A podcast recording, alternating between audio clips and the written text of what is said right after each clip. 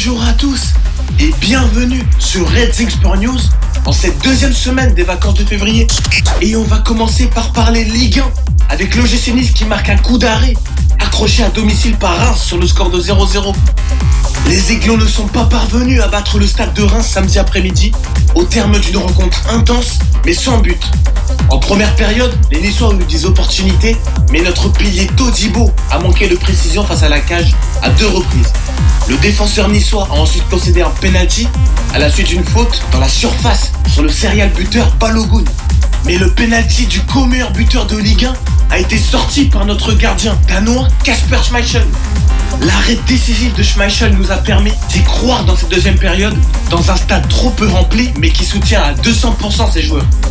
Les Rouges et Noirs ont poussé en fin de match, mais cela manquait de réalisme, avec notamment un Terem Moffi bien trop discret.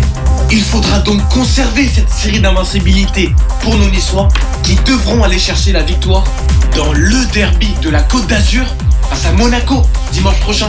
Et on va désormais parler Ligue des Champions, avec les premiers matchs des phases allées des huitièmes de finale qui nous ont laissé un peu sur notre faim. Le Paris Saint-Germain devra hausser son niveau de jeu en terre allemande après sa défaite 1-0 à domicile contre le Bayern. Le seul but du match a été marqué par l'ancien parisien Kingsley Coman sur une superbe volée à la 53e minute. Avec deux buts refusés au sauveur Kylian Mbappé entré en cours de jeu, tout reste à faire pour les rouges et bleus dans cette affiche de choc. Son dénouement se fera d'ailleurs sans Neymar, victime de sa malédiction annuelle de février. Le joueur de poker brésilien qui rend fou tous les supporters chaque année a été victime dimanche dernier d'une entorse à la cheville. Et on a l'impression de vivre le même scénario chaque année depuis la venue en 2017 de Neymar dans le club de la capitale. Voilà, fin du coup de gueule. On peut désormais passer aux résultats des premiers matchs de la semaine dernière dans ces phases allées de la Ligue des Champions. Les Spurs de Hugo Lloris ont été défaits en terre milanaise sur le score de 1-0, tandis que Dortmund est venu à bout à domicile de Chelsea sur le score de 1-0 dans une ambiance exceptionnelle. Grosse victoire également de Benfica à l'extérieur face à Bruges sur le score de 2-0. Et on va à nouveau se régaler cette semaine avec Liverpool qui reçoit le Real de Madrid, vainqueur à 15 reprises de la compétition. Le back-to-back de la dernière finale de la Ligue des Champions promet ainsi un grand spectacle et on aura également droit à un joli Francfort contre Naples avec deux équipes en grande forme. Ce mercredi, on aura aussi droit à l'Inter de Milan contre Porto et l'Ogre Citizen qui se déplace sur la pelouse du RB Leipzig de Christopher Nkunku qui revient de sa blessure survenue juste avant le début de la Coupe du Monde. Et on va désormais parler basket avec le show Wembanyama mercredi dernier à Monaco. Toute la Côte d'Azur cherchait des places mercredi dernier pour aller voir la pépite du basket français. Le show Victor a débuté dès l'échauffement avec des gestes de grande classe dans un stade à guichet fermé.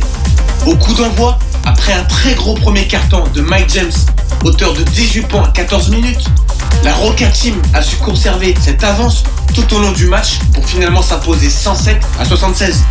Quant à lui, Wemby n'a pas été dans un grand soir, tout comme l'ensemble de ses coéquipiers. Gêné par quelques fautes, l'intérieur compile 13 points, avec un 4 sur 10 au tir, dont un vilain 0 sur 3 derrière la ligne à 3 points. Mais il faut tout de même souligner la chance qu'ont les fans de basket français de voir évoluer un tel joueur dans notre championnat. Et pour Redding Radio, je suis allé interviewer Mathis, fan de basket français, qui a assisté mercredi dernier au show Mbanyama. Sport News, l'interview sport. Mathis, quel est ton ressenti sur ce match de gala? 13 points, 11 rebonds, 7 contre. Une prestation honnête pour Victor Wenbanyama qui a subi face au bloc défensif des Monégasques. Leader en défense mais timide en attaque, le futur américain est vraiment impressionnant à voir jouer. Une montagne de 2m20 en dépit d'un physique très léger. Un profil qui est hors du commun, le phénomène français a dominé la raquette. Et on va enfin parler athlétisme avec les championnats de France en salle qui ont eu lieu dimanche dernier. 26 titres de champion de France ont été attribués samedi 18 et dimanche 19 février lors des championnats de France élite stadium Jean Pélez à Aubière dans le Puy-de-Dôme. Et le Côte d'Azur Athlétisme a frappé très fort durant la compétition. En heptathlon, c'est le niçois Mackenson Gletty qui s'est imposé en pulvérisant son record personnel en décrochant 6090 points sur l'ensemble de l'épreuve. Mackenson devient ainsi le meilleur performeur de l'année dans sa discipline et on devrait le retrouver au prochain JO de Paris en 2024. Et les Niçoises ont aussi brillé avec deux nouveaux titres de championne de France.